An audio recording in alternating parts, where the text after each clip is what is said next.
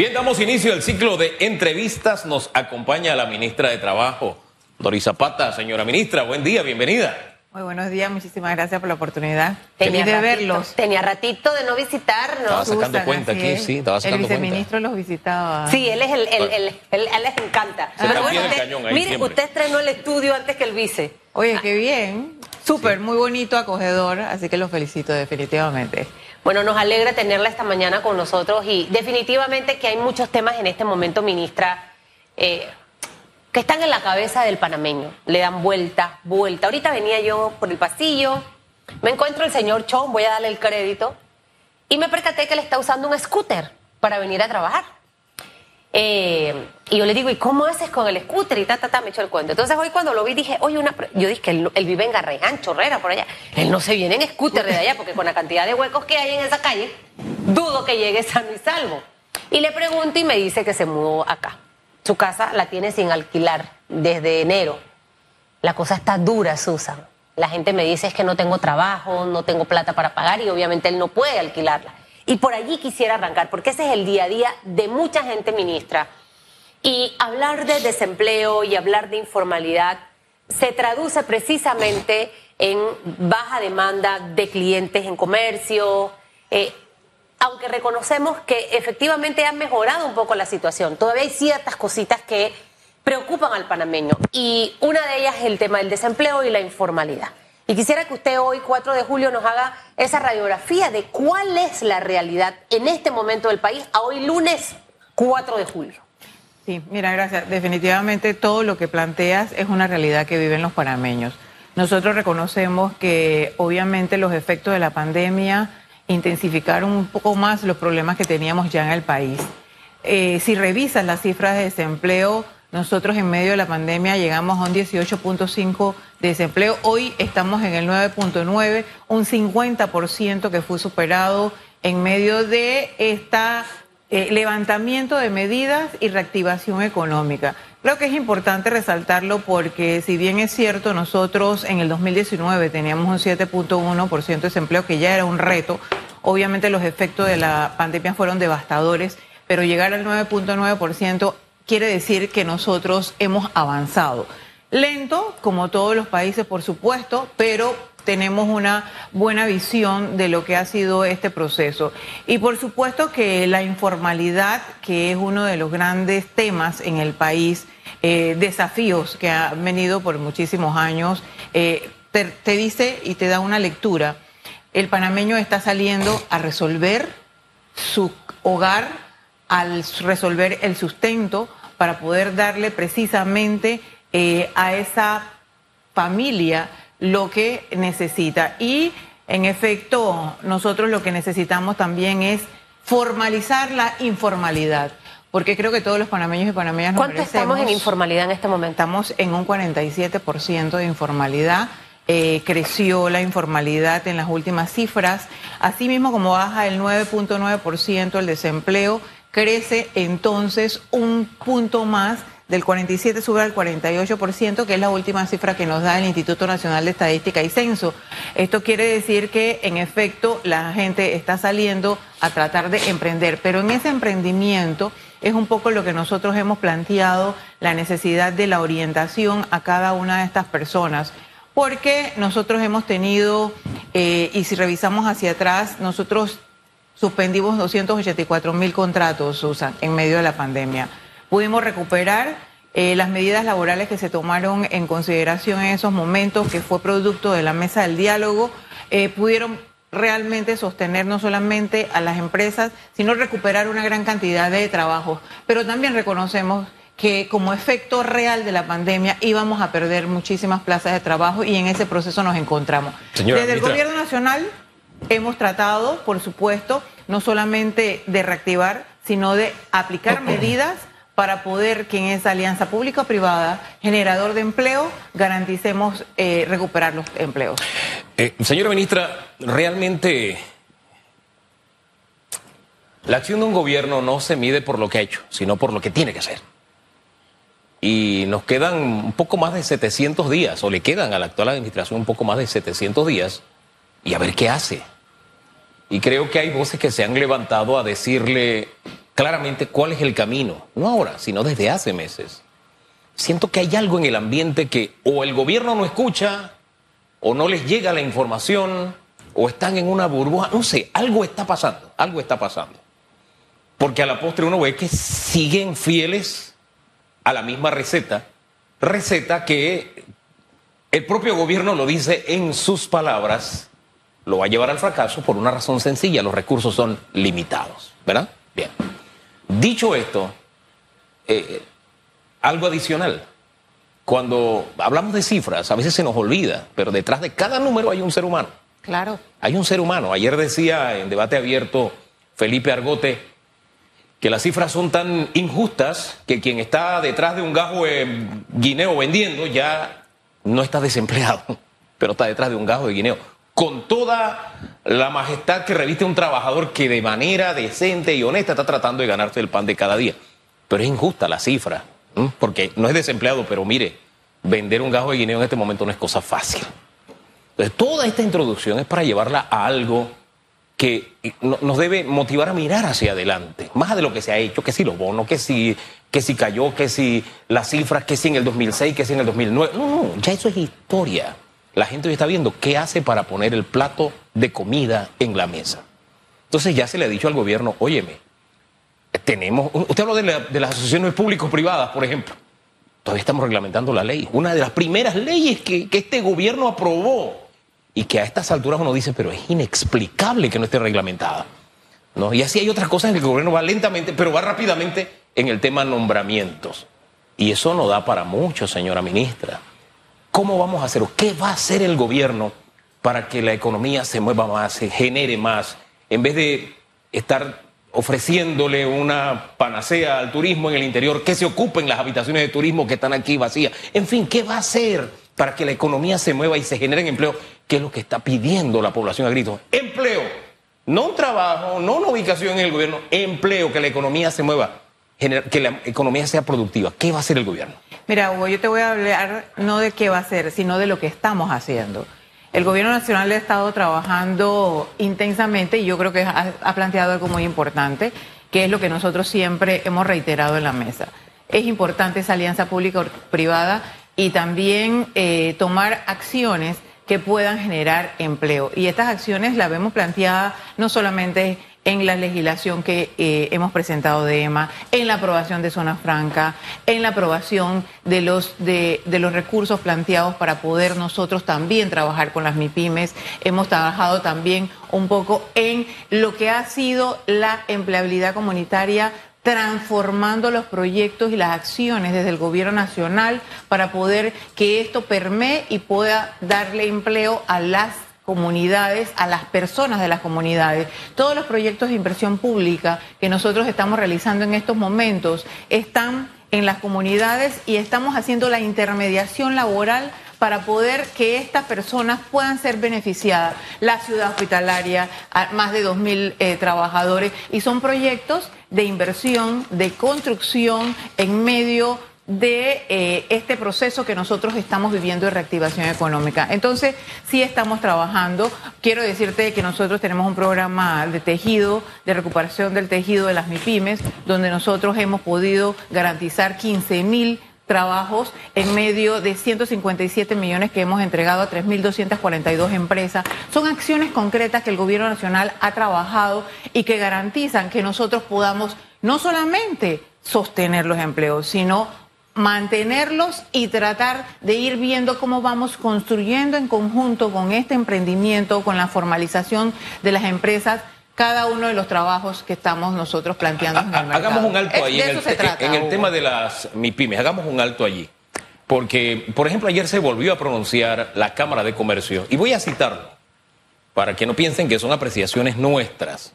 Mire lo que dice la Cámara de Comercio. Dice, finalmente, en materia económica hemos indicado que debemos obsesionarnos con la generación de empleo. Esto lo trataron de poner de moda hace más de un año, esto de obsesionarnos con el empleo, ¿verdad? Entonces, de allí que insistamos en el apoyo real y visible a las pequeñas y medianas empresas que son los verdaderos empleadores de este país. Porque qué bien por los 157 millones y qué bien por lo que se ha hecho por todo esto que usted dice que se ha rescatado. Pero qué triste que haya 152 millones que estén allí, que no están generando nada. Y que es a donde hace tres semanas la propia Cámara dijo, hey, esto es inconcebible que tengamos 152 millones guardados, tenemos que ver la forma de que lleguen a las MIPIMES y generen empleo. Porque qué bien que hemos generado, le insisto en esto, qué bien por lo que hemos generado. Hugo, pero, nos falta estoy hablando de 157 millones que ya han sido entregados a 3.242 MIPIMES y, y que han podido solventar. Y qué bien, le digo, ganchito. Y, qué, y qué bien. Ganchito, no te estoy diciendo ganchito, ganchito. cuáles son las que tenemos guardadas y que no hemos entregado. y bien, ganchito por eso. el tema es, importante. Que los 152 millones para que lleguen efectivamente a esas otras que no han recibido y que pueden duplicar eso que ustedes dicen que se ha generado, ministra. Claro, tú sabes que esto es un proceso, cuando nosotros eh, hablamos de entregar recursos, eh, tenemos que pasar, por supuesto, por algunos procesos. Estos fondos que vienen y que han sido ratificados por convenios con el BID, también dependiendo de su de cuantía, pasan por en, en medio de una aprobación o revisión eh, de cada una de estas instituciones y por supuesto que en parte lo que nosotros planteamos también es este procedimiento para poder llegar y permear. Mira, Hugo, no todo ha sido tan fácil, pero nosotros reconocemos que nosotros hemos estado articulando las acciones en función de lo que se necesita en el país, en función de las alianzas con la con los diferentes sectores empresariales. Yo creo que esto es una de las ventajas que hemos tenido nosotros como gobierno nacional. Siempre hemos estado abiertos al diálogo, a escuchar y sobre todo a accionar. Creo que es lo importante, accionar y poder seguir trabajando eh, en conjunto para poder seguir construyendo el país que obviamente necesitamos en medio de todas las complicaciones que hemos vivido. Varias cositas, ministra, para que aproveche y me las, me las responda. Lo primero, el, la cantidad de dinero que ha hablado que se le ha entregado a las pymes. ¿Para qué ha sido utilizado? O sea, esto es tema de financiamiento o tema de empleo solidario, o sea, financiamiento. Este tema de las MIPIMES han sido financiamientos ¿Cuánto, realmente ¿cuánto es el total que se ha entregado? 157 millones. Ajá, y esto es a través de los bancos. Eso es a través de las IFI y directamente con las eh, MIPIMES.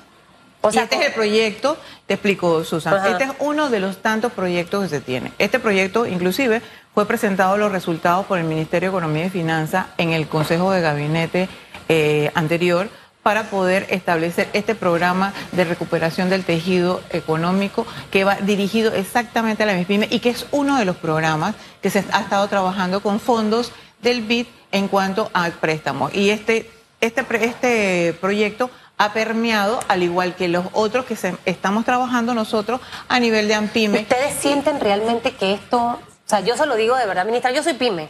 Yo sé. Nanay Susan, esto ha sido, métele 16, 17 horas. Y así como yo, sé que hay mucha gente más. Eh, ¿Sienten ustedes que esto ha sido suficiente? O sea, con un sector eh, que, que, ha perdido arriba del 40% de las pymes han cerrado. Susan, no va a ser suficiente. Pero ¿qué, podemos hacer? Nosotros venimos, nosotros venimos de un proceso donde obviamente las condiciones eran difíciles. Pero ya, ha pasado tiempo, ministra. exactamente. yo siento Pero tú no puedes perder de vista que muchísimas pymes se quedaron en el camino y que estamos tratando de ver ese proceso. todo lo que ocurrió producto de la pandemia ha afectado a un sector que, que aporta arriba del 60% al Producto Interno Bruto, que genera alrededor de 80 mil, arriba del 80% del tema de, de los trabajos en nuestro país. Y ha sido un sector que en realidad, yo voy a aplaudir lo bueno, pero nos falta como bastante específicamente en esa área. Cuando nos sentamos con todos los economistas aquí, porque yo de números no sé absolutamente nada, con experiencia que tienen ellos, hablan mucho de este sector y este es el sector más golpeado. Entonces, ok, es como si mi hijo me saca un 3. No, papito, yo quiero 5. Y quiero 5 el otro y quiero, o sea, yo soy exigente. Hacia eso caminamos Pero ¿cuándo, ¿cuándo, ¿cuándo vamos a ver eso? Eh, mire, esperábamos que de junio para arriba la economía fuera mejorando. Eh, eh, todo el mes de junio fue de, de muy eh, poco consumo por parte del panameño, tema de combustible que se suma ahora. Ah, claro, Entonces, obviamente, hay situaciones adversas que se presentan, pero yo sí creo que en, esta área, ministra, ahí hay que hacer una revisión y venimos insistiendo de esto hace meses, pero o años puede ser desde que empezó la pandemia. Algo hay que hacer. Entendemos que los bancos no van a prestar la plata así de fácil, pero tiene que haber un programa real que se sienta el impacto en, en, las pymes. Y se lo digo porque aquí está mi Instagram desbordado de comentarios que ni los voy a leer, pero estoy tratando de ser la voz de esa señora, de ese señor que en este momento está escribiendo, que son los que tienen deudas de préstamos por pandemia que no han pagado porque no venden, tienen deudas de alquiler, eh, han tenido que bajar el número de personas trabajando, no están trabajando las jornadas completas ¿Qué le podemos decir a esa persona que es la que ahorita está ahogada en muchas deudas, pero que no quiere cerrar su negocio? Por supuesto, porque ha sido el negocio que ha trabajado toda la vida. Mínimo, desde el inicio hasta el momento que nosotros hemos estado planteando, obviamente hemos estado sorteando y hemos estado superando las barreras que han tenido las MIPIMES para poder accesar realmente al crédito y que puedan realmente poder invertir y sostener sus negocios. Nosotros estamos trabajando también igual con AMPIME en la ventanilla de oportunidades que está instalada en el Ministerio de Trabajo para poder no solamente tratar de canalizar y ser unos mediadores o intermediadores realmente laborales a este sector que es tan importante en la economía, sino también para poder en, en el medio de esa intermediación capacitar, orientar y tratar de dirigir hacia otros sectores, porque en efecto es uno de los temas que también eh, todos los efectos de, de, esto que se está dando a nivel mundial no deja de tocarnos. Y esto obviamente no ha sido en forma positiva hacia lo que nosotros hemos estado planteando, pero sí seguimos tratando de avanzar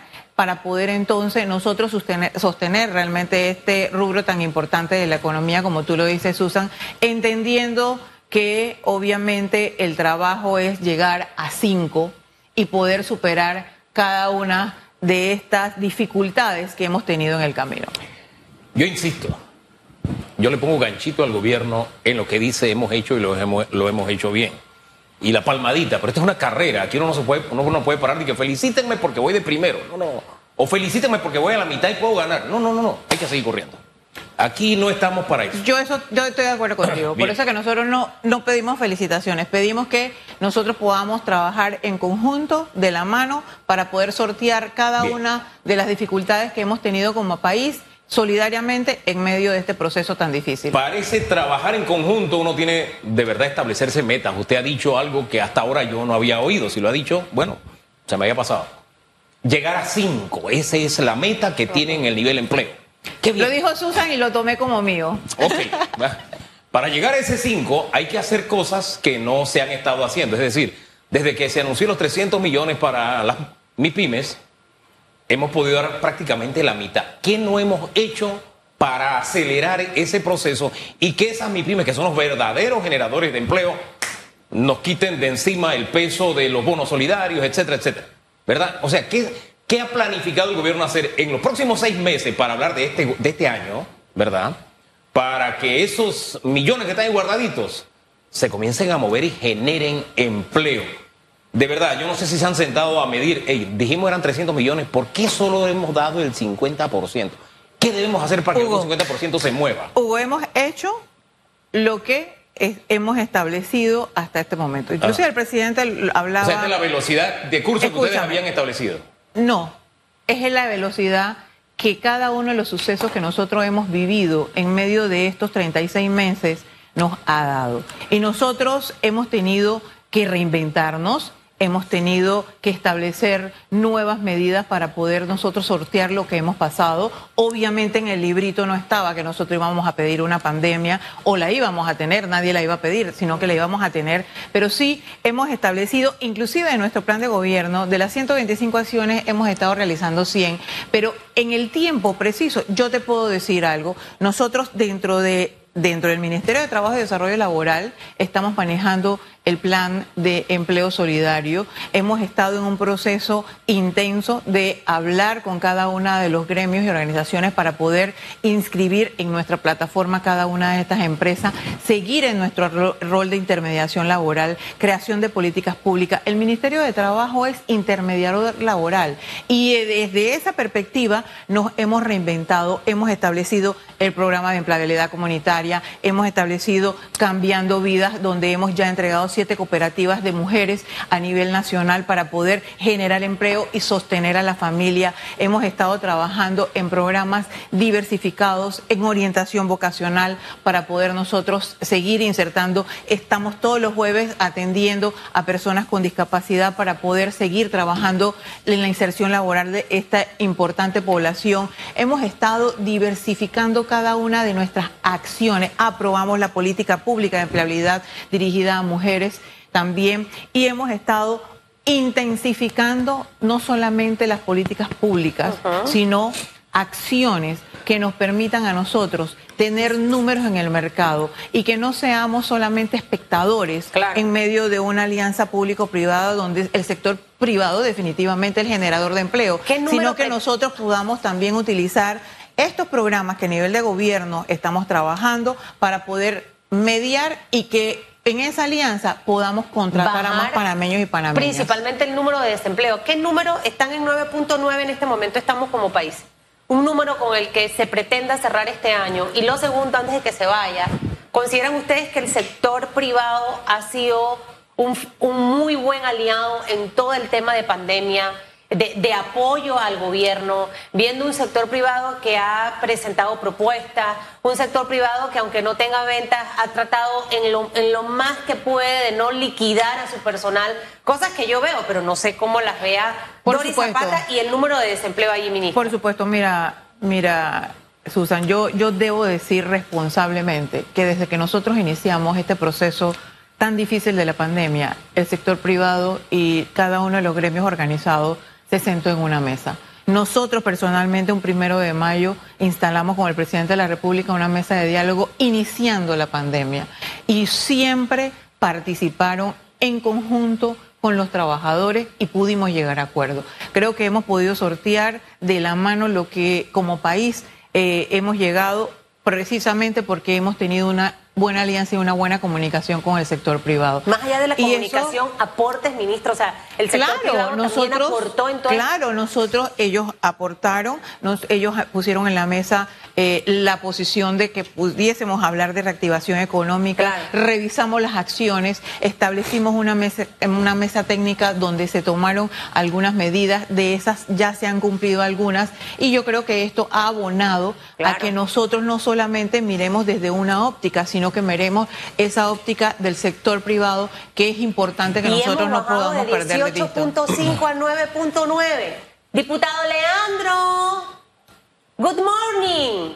Ahora le vamos a mandar ese audio de la ministra. ¿A qué nivel vamos a quedar de, desempleo cerrando 2022, ministra, rapidito? Mira, yo no soy, yo no soy adivina, pero yo sí te digo que nosotros estamos realizando la tarea y estamos eh, desarrollando cada una de las acciones. Sí, y además eh, cada uno de los planteamientos de las instituciones financieras hacia Panamá son positivas. El Producto Interno Bruto ya lo vimos, se ha establecido eh, las nuevas cifras también y obviamente nosotros esperamos que esto sea paulatino y que nosotros ahora, ya estamos a mitad de año, pero nosotros ahora a final de año tengamos números positivos que realmente nos reflejen en las últimas encuestas del Instituto Nacional de Estadística y Censo, que nosotros volvamos a final de este año a regresar por lo menos al punto de partida del 2019 para poder seguir avanzando en lo que nos hemos planteado. Señora ministra, gracias por acompañarnos esta, esta mañana. Ahora mándele el audio usted también al diputado Leandro, que dijo, no sé qué le pasó, que el sector privado no ha aportado nada en pandemia. Dijo eso, yo todavía estoy en shock. Pero bueno, de la Asamblea uno puede esperar eso y mucho más. Este país tenemos que levantarlo entre todos. es más, si hay alguna acción de gobierno que no llega a usted, usted siga tratando, siga empujando, siga inventando y reinventándose. Así sea detrás del gado de guineo, pero hay que tratar de hacerlo. Hay que vender esperanza al pueblo panameño y sobre todo plantearle la necesidad de que todos podamos llegar de la mano a construir el país. De eso se trata. Por eso el mensaje con el que cerramos. Usted siga adelante. No le llegan las políticas, no se preocupe, usted intente. Que el que toca se le abrirá.